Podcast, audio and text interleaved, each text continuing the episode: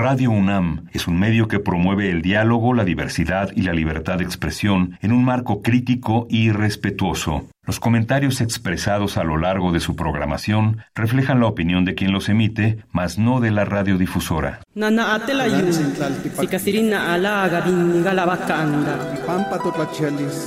Calme Cali, una ventana para asomarnos a un mundo culturalmente diverso.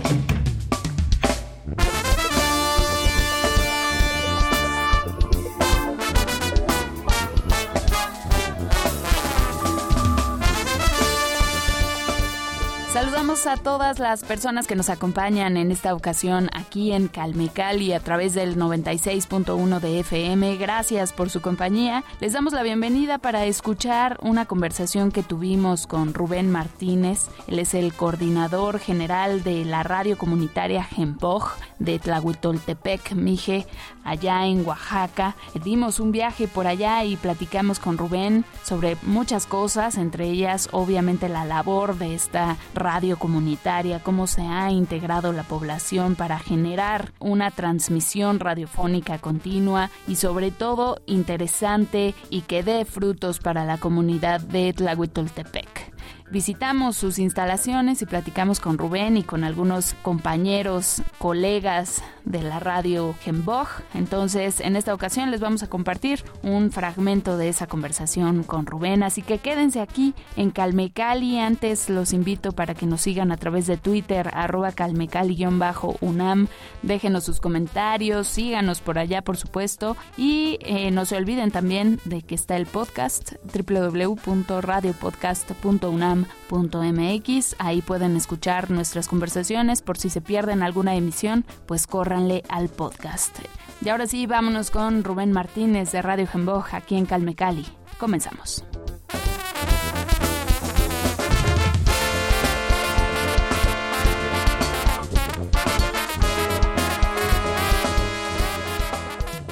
Calmecali. Mi nombre es Rubén Martínez.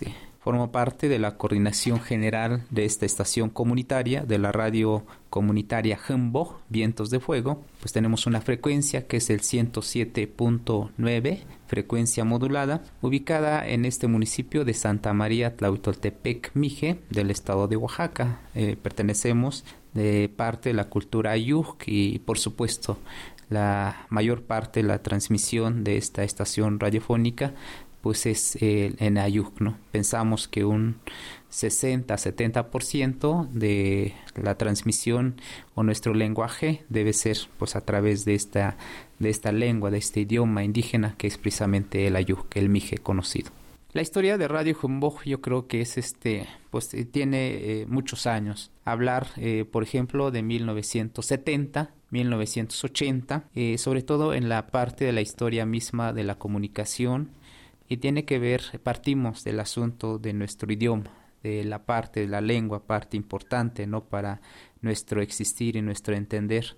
Parte de esta inquietud eh, de, pues, de fortalecer sobre todo esta parte de, de lo oral eh, que se refiere al asunto de la lengua, la lengua específicamente ayuk. En ese entonces se genera como serie de iniciativas para poder, este, pues sobre todo sistematizar el asunto fonético, el asunto de la escritura de nuestra lengua.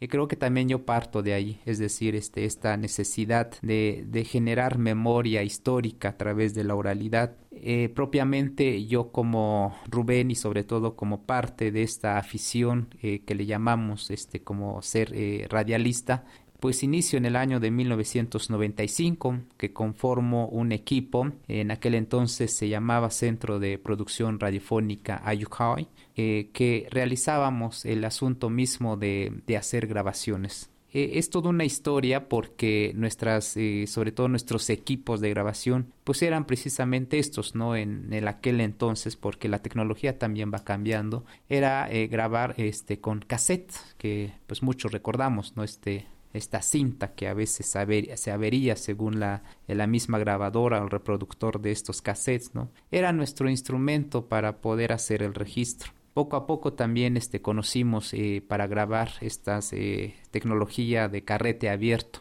unas cintas grandes que también tenían su alta fidelidad en cuanto a la captación de sonido. era un espacio, un mundo nuevo para nosotros. La mayoría, eh, sobre todo jóvenes de, de, la región, pues no conocíamos este, esta posibilidad de, de tener un medio. Entonces, eh, al conocer pues esta, este otro campo que creo que también la misma juventud y sobre todo parte de la muchas personas que pudieran eh, posibilita conocer una actividad, un trabajo. Entonces yo parto de ahí, es decir, este del año 95 donde conocimos esta herramienta, conocimos este proceso, conocimos de que podemos manejar el medio desde grabar precisamente a través de estos eh, instrumentos, el cassette y tener una grabadorita, pues era finalmente estamos haciendo algo diferente a lo que muchas eh, eh, comunidades, quizás también muchos jóvenes con que a veces no hay posibilidades de aprender este tipo de actividades,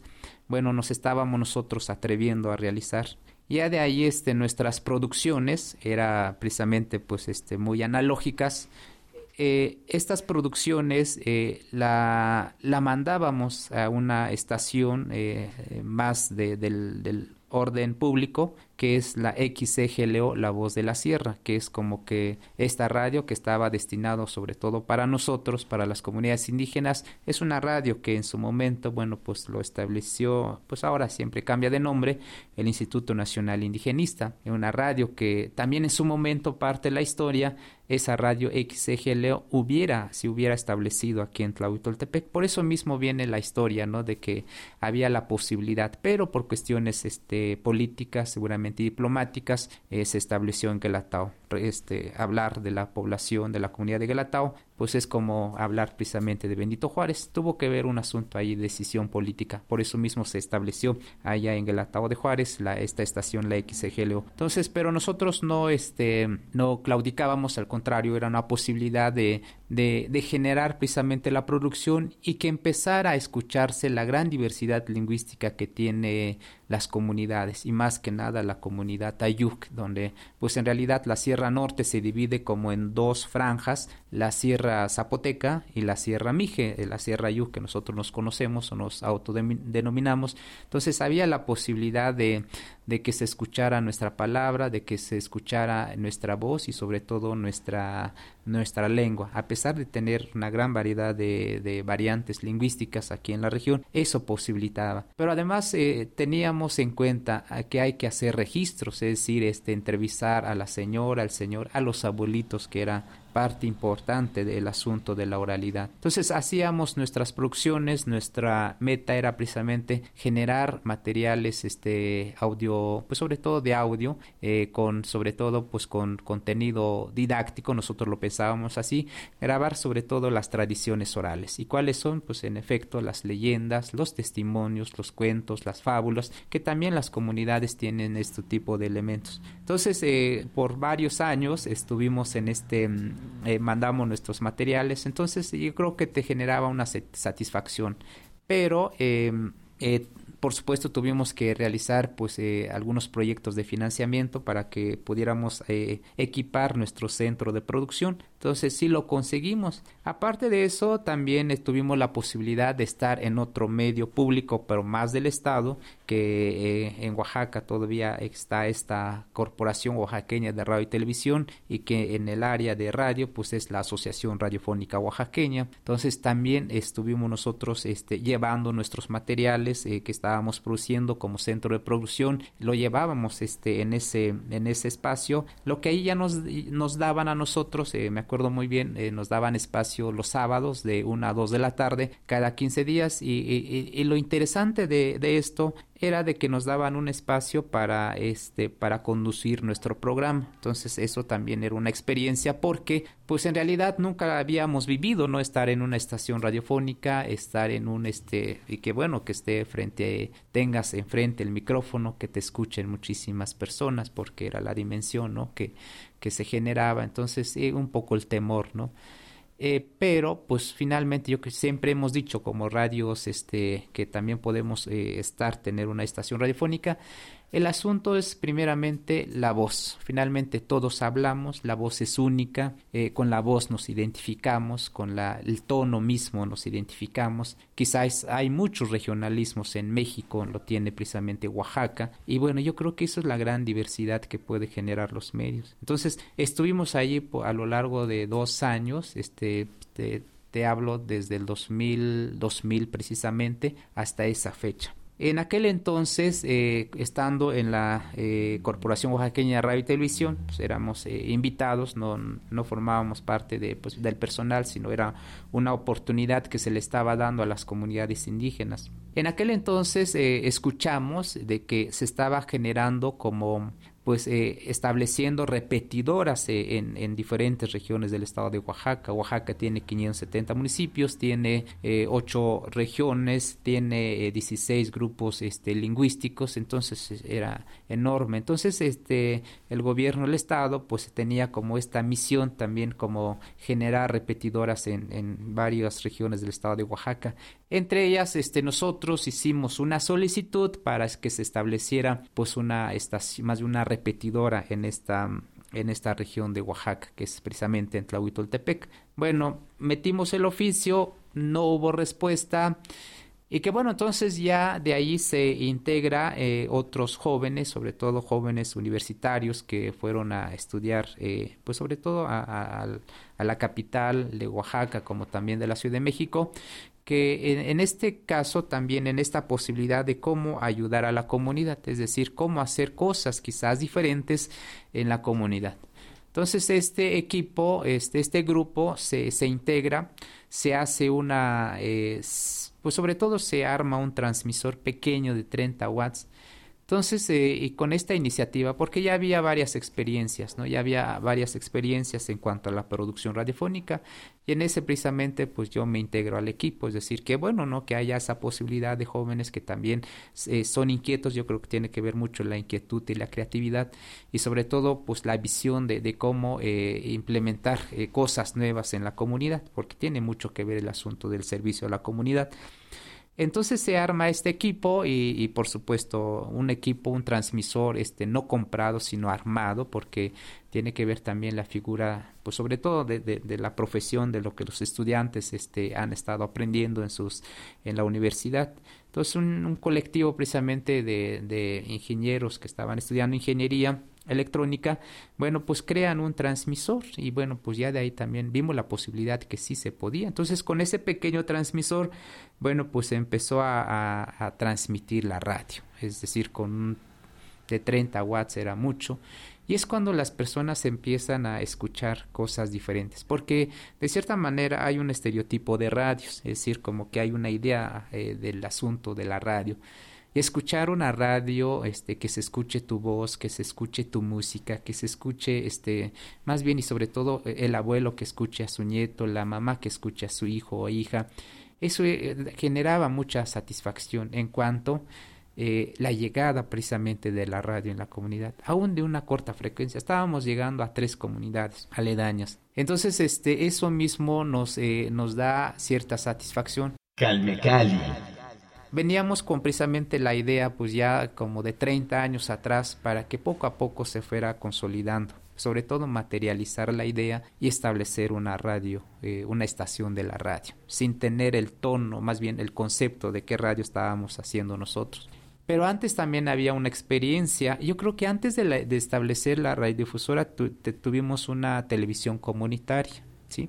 Porque también, este, aparte de, de, que nosotros, o sea, yo soy más de la línea de, de, radio que teníamos siempre en mano, pues en este caso nuestra grabadorita de, de cassette, habían otros colectivos que tenían como la cámara, una cámara de video para hacer filmaciones y que bueno, entonces este creo que ellos se adelantaron en cuanto a, a comprar un este un equipo transmisor de, de, televisión. Es una experiencia también que la vivimos, eh, por supuesto participamos ahí también. Entonces, este, pues era una experiencia, ¿no? Que pudiéramos este generar una imagen y sobre todo que se veía en, la en el televisor ¿no? que teníamos acá. Aquí, por ejemplo, eh, te hablo de los años de 90, 95, la década, pues no más atrás, pues no, no teníamos señal de, de televisión teníamos señal de, de, radio, pero todas las señales, las frecuencias, sobre todo para esta zona norte de Oaxaca, pues procedían en este caso del estado de Veracruz. Y a veces nosotros no nos enterábamos de lo que pasaba en nuestro estado, porque las radios de Oaxaca, de la capital de Oaxaca, no llegaban hasta este lugar. Bueno, tiene que ver el asunto geográfico, las montañas que pues tenemos este, pues en este caso este, muy presente. Entonces, y como las frecuencias moduladas así son, donde encuentra un obstáculo, pues simplemente no llega la señal. Entonces era como de las experiencias. Y parte de entonces regresando al asunto de la historia de la radio en el año 2001, pues se inicia con esta, este, esta transmisión piloto es decir, este, eh, una frecuencia, estábamos en la frecuencia 104.9 y bueno, pues de ahí transmitíamos y, además, este, eh, es lo bonito, ¿no? De estar en comunidad, pues una persona, el ciudadano Antonio Martínez, nos ofreció su casa y está en la parte alta de la población de Tlahuitoltepec porque ya teníamos como ciertas ideas técnicas en cuanto, pues una frecuencia modulada, entre más alto, pues es posibilidad, ¿no? De, de tener más cobertura. Ese, esa era nuestra idea. Entonces, pero no tardó mucho cuando la autoridad municipal nos pregunta sobre todo ustedes quiénes son, qué están haciendo, porque se escucha bien lo que están haciendo. Tener una radio aquí en la comunidad pues es algo que nunca nos habíamos imaginado. Me acuerdo de una autoridad que dijo, este, bueno, ¿y por qué no se vienen mejor al centro de la población? Si ustedes dicen que son radios que lo ven más en el sentido comunitario, bueno, pues yo los invito para que mejor pues estén en un espacio que es de la comunidad, un espacio comunal. A donde estamos ahora, anexo a este edificio, está precisamente nuestra cabina improvisada en aquel entonces. Entonces fue cuando llegamos eh, eh, ya en el centro de la población, estar en un edificio comunal. Eso nos daba mucha fortaleza en el sentido de que pues es la aceptación ¿no? que, que tenía la gente y sobre todo que tenían nuestros representantes de la comunidad, que son precisamente las autoridades tradicionales o comunitarias seguimos este, eh, transmitiendo ya con ideas, porque era, era una inquietud, ya fuimos varios en cuanto a la integración de varios jóvenes, eh, todos queríamos hablar a través de la radio y sobre todo a través de la radio te, te corriges muchas cosas, tanto el asunto eh, de pronunciamiento, tanto el asunto de que no se dice así, Empezábamos entonces como que eh, la radio nos estaba educando, pero yo creo que más la comunidad nos estaba empezando a educar en cuanto al asunto lingüístico. Era mucho la participación de los abuelos, las abuelas, nuestros padres, en que nos dijeran, te escuché hablar en la radio, pero no se dice así. Eh, digo, lo tengo bien presente. Yo creo que entonces viene como la, la reivindicación, la formación entonces lejos de aprenderlo en una universidad, te vienes aprendiéndolo a través de la comunidad, ¿no? Entonces es un aprendizaje mucho, muy bueno. Y, así nosotros creo que fuimos recuperando esta parte este, lingüística, esta parte de la tradición oral, pues que se ha manejado por muchos tiempos. Entonces es una gran fortaleza que en, este, en esta prueba piloto este, tuvimos pasaron los años, este, más bien un año exactamente, pasó un año y pues un 7 de agosto del año 2002, este, cuando pues eh, nosotros seguíamos transmitiendo ya con esa inquietud, era mucho la voluntad de nuestros compañeros, nos organizábamos para decir quién abre temprano, quién cierra, quién va a estar, hay que hacer todo, pues los trabajos que corresponden, ¿no? A nuestro entender, porque no teníamos como una guía, no teníamos como la idea de cómo era hacer una radio, eh, sobre todo en cuanto a espacio, teníamos la idea de lo que teníamos que decir entonces, en el año 2002 es cuando llega precisamente el ejército, la Secretaría de la Defensa Nacional, a cerrar nuestra radio. Eh, el cateo que le llamamos, el cierre eh, de, de, esta, de este espacio de comunicación. Se llevaron nuestro transmisor, eh, de los 30 watts, se llevaron nuestros equipos, nuestros micrófonos, todo lo que existía precisamente en la radio, ¿no? Esa radio. Eh, y bueno, entonces ahí esa es otra reflexión más, ¿no? Es decir, este, entonces el Estado, entonces no somos tan libres como a veces decimos que somos, tenemos la libertad. En esa ocasión sí fue muy duro el asunto de que por qué, es decir, por qué el gobierno, porque ya teníamos enterado que es una indicación del gobierno, no permitía que se operara un medio de comunicación en comunidades indígenas. Y no estábamos haciendo nada porque en, el sentido no era lucro, sino más bien estábamos como haciendo, diría yo, como un experimento a través del medio, un experimento social, por así decirlo. Entonces, este, y eso, eh, pues en aquel entonces nos dio como mucha, no digo rabia, sino más bien un proceso de reflexión un proceso de reflexión que nos indicaba que efectivamente por nosotros nuestro aire no es libre, nuestro territorio no es libre y nuestra palabra sobre todo no no no no, no tiene cabida en los medios de comunicación. Calme Cali. Es entonces en ese año 2002, después del cierre, ya eh, bajo enterado la autoridad municipal en aquel entonces, nos preguntan una vez más qué pasó, por qué la radio no está sonando. Empezó a llegar la gente a preguntar por qué no está sonando la radio, qué pasó. Entonces ya la autoridad en turno intervino para generar todo un proceso de investigación. ¿Qué pasa? ¿Por qué entonces se llevaron la radio, se llevaron los equipos? Entonces cuando viene una respuesta precisamente del gobierno donde seguramente las leyes indican pues no no están permitidas que ustedes este operen una radio porque ustedes son radio incitadoras, son eh, radios clandestinas, son radios revolucionarias, en fin, entonces nos catalogaron de muchas este, maneras, pero nuestro objetivo no era esa, nuestro fin no era ese.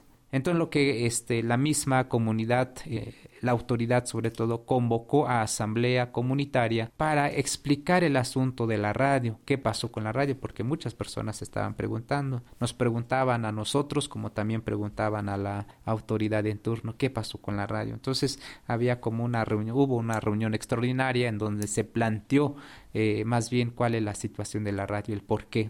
Y fue entonces en ese proceso que, nosotros iniciamos eh, donde la autoridad, más bien la autoridad y la comunidad eh, determinaron si es asunto legal, bueno, pues vayamos por lo legal. Es decir, si hay que pedir permiso, pidamos permiso. Entonces se arma una comisión de jóvenes y en aquel entonces eh, pues ya con conocimiento de leyes para ver esta parte de qué hay que hacer para que la radio, nuestra radio regrese a, la comunidad de Tlahuitoltepec. Fueron tres largos años en donde se inicia pues este asunto de las gestiones, este asunto de encontrar en el camino muchas organizaciones también de comunicadores que también habían pasado por lo mismo. Entonces generamos como esta fuerza, generamos como la sinergia. Y bueno, en el año 2005, de finales 2004, 2005, pues e, es entonces donde ya eh, con la presión que generamos nosotros, porque hubo en este caso eco en cuanto a la demanda que nosotros estábamos haciendo. Demanda, eh, no tanto demandar al gobierno, sino más bien una demanda que por qué las comunidades indígenas no, no tienen, no se le da el derecho a operar y administrar un medio de comunicación. Entonces en ese año, dos, principios del 2005, es cuando se nos otorga el título de permiso un permiso que, que, se nos da para pues operar precisamente un medio de comunicación. Por supuesto con sus restricciones con muchos eh, requisitos que pide en aquel entonces la Comisión Federal de Telecomunicaciones la COFETEL y que bueno pero pudimos este lograr ese permiso. Y decirles orgullosamente de que pues esta radio comunitaria Mije pues ha sido una de las tres primeras radios este, permisionadas con este rubro, ¿no? Entonces, este, rompimos esquemas, hicimos que se reformara un poco la ley de, en materia de telecomunicaciones y radiodifusión y que, bueno, existimos. Por supuesto, tiene todavía muchos límites este, el permiso, pero bueno, al menos tuvimos este asunto, porque fue exigencia misma de la comunidad, entonces, si es asunto de permiso, pues entonces consigamos el permiso. Yo creo que eso nos dio una gran fortaleza porque nuestra ideología también era decir, con permiso, sin permiso, que la radio exista, ¿no? Ese e, era una posibilidad, pero cuando veíamos este asunto del, del cateo, del cierre, del cese a, las radios este, que, que, operaban en medios indígenas, bueno, entonces vimos esta opción, ¿no? Este de pues hacerlo a través del, permiso. Entonces, a partir de allí, entonces como que nos sentimos fortalecidos en cuanto la emisión del permiso y que bueno, pues eh, seguimos trabajando. Eh, y algo muy fuerte que precisamente padecen las radios, este, ya tuvimos eh, la idea de que es una radio comunitaria, porque una radio comunitaria es diversa, es contextual, Su gran eh, debilidad es en este caso la, la, sostenibilidad. Creo que ahí cómo sostienes una radio. Lo bueno de esta radio, en el contexto en que estamos, bueno, pues el, el apoyo de la comunidad es muy importante. El apoyo de las autoridades este, en turno son importantes. Creo que eso nos ha mantenido muchísimo para permanecer. Y también la, la parte la colaboración de nuestros compañeros, la, la voluntad de, dar su tiempo, de dar su voz, de dar su pensamiento para fortalecer a la radio. Creo que también ha sido un elemento muy, muy importante para permanecer en las radios, em, sobre todo permanecer en la radio comunitaria y parecer que es como el eje transversal de las radios comunitarias, precisamente la voluntad de sus participantes, sobre todo de la comunidad. Entonces, yo creo que esa eh, finalmente es lo que nos mantiene ahora. Entonces, ha sido como parte de esta historia que, que narro en cuanto al asunto de los medios comunitarios y sobre todo el medio de comunicación aquí en Tlahuitoltepec y no solamente es para Tlahuitoltepec, lo hemos dicho, sí está en Tlahuitoltepec, pero finalmente está destinada para tres culturas importantes que es la Mije, la Zapoteca y la Chinanteca. Estamos este, en esta diversidad lingüística y por supuesto el reconocimiento. También eh, optamos por el asunto mismo de la inclusión, es decir, que también varias voces, varias variantes lingüísticas intervengan en este caso en la radio. Entonces ha sido como que este eh, de la historia no que se ha generado que ha, hemos estado viviendo porque lo vivimos en carne propia muchos de estos procesos y que bueno pues es lo que hasta ahora pues así estamos este colaborando y sobre todo generando este proceso de comunicación comunitaria. Pojayuk Tlahuitoltepec vive en la radio. Pojayuk es la palabra que lleva viento, que lleva energía y es la fuerza de Tlahuitoltepec. Calme Cali.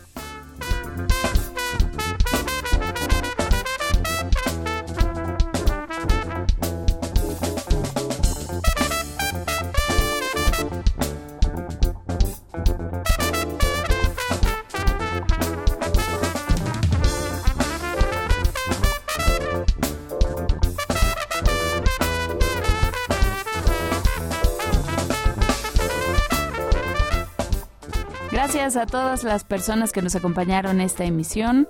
Próxima semana les vamos a compartir un poco más de lo que grabamos en Oaxaca, en Tlahuitoltepec, Mije, para que conozcan, si es que todavía no lo conocen, pues se acerquen a la radio Gemboj. La pueden escuchar en línea también, por supuesto, así que no se lo pierdan. En nuestro Twitter, arroba calmical-unam, les vamos a compartir la liga de esta estación para que no se la pierdan. Y quédense con nosotros aquí en Radio UNAM con toda nuestra programación. Yo soy Vania Nuche. Gracias al PUIC por su compañía en este programa, por su apoyo, por supuesto. Y los esperamos la siguiente semana con más aquí en Calme Cali. Que tengan un excelente día. Hasta la próxima.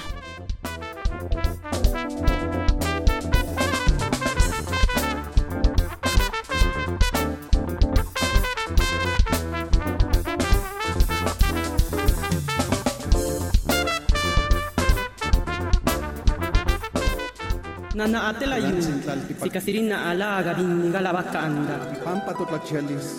Calme Cali, una ventana para asomarnos a un mundo culturalmente diverso. Producción presentada por el Programa Universitario de Estudios de la Diversidad Cultural e Interculturalidad de la UNAM y Radio UNAM.